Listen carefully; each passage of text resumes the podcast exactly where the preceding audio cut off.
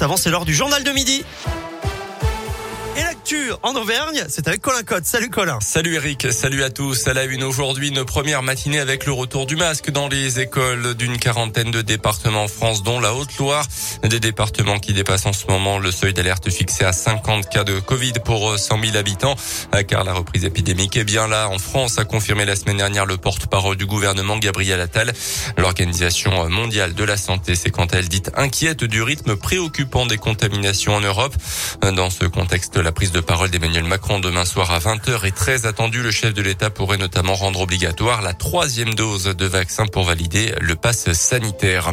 En Auvergne, bis repetita pour un jeune Clermontois de 27 ans interpellé tôt samedi matin pour avoir insulté le conducteur d'un tram à la station Champratel. Il a de nouveau été conduit devant le commissariat hier à 6 heures du matin pour la même raison. Il aurait à nouveau lancé quelques noms d'oiseaux contre ce même conducteur de la T2C. Il devra s'expliquer dans les prochaines semaines devant le tribunal correctionnel de Clermont. Dans l'actu également, l'engagement des évêques de France après le choc du rapport Sauvé sur la pédocriminalité dans l'église, rapport remis il y a un mois tout juste. Nous assumons volontiers le poids du passé, indiquait ce matin le responsable des évêques. Un groupe de travail sera chargé de faire des propositions euh, concrètes. Pour rappel, selon ce rapport, plus de 330 000 personnes ont été victimes d'abus sexuels dans l'église en France euh, depuis 1950.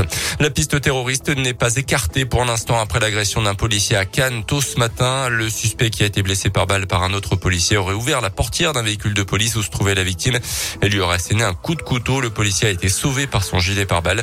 Selon le ministre de l'Intérieur qui est sur place en ce moment, le suspect a un passeport algérien, un titre de séjour italien, est entré en France en 2016 où il est en situation régulière. Les sports avec le rugby, un dernier succès avant les vacances pour la SM. Les rugbymen clermontois sont imposés 31 à 16 face à Toulon hier soir. Globalement dominateur, les Auvergnats ont laissé échapper le bonus offensif quelques minutes de la fin du match avant d'aller le rechercher dans les derniers instants. Un bilan bonifié qui permet à la SM de boucler sa première partie de saison en huitième position au classement. Un bilan donc contrasté que dresse le demi de mêlée de la SM Morgan Parra. Il y a des bonnes choses. Après, bien sûr, il y en a des moins bonnes. C'est sûr que s'il n'y a pas ce faux pas euh, face à Castres, on est, on est dans les, dans les six. Maintenant, on est juste, euh, juste derrière. On est en train de monter aussi. Donc, euh, on sent qu'il y, a de, il y a de bonnes choses à nous de, de continuer et d'y croire. Quand on n'est pas capable de tenir le ballon comme la semaine dernière, on peut pas mettre en danger une équipe. Aujourd'hui, on l'a tenu. Même avec les conditions, c'était difficile, mais on les a mis à la faute. Il y a eu des cartons, ils ont eu des phases difficiles parce qu'on les a, on les a mis à la faute.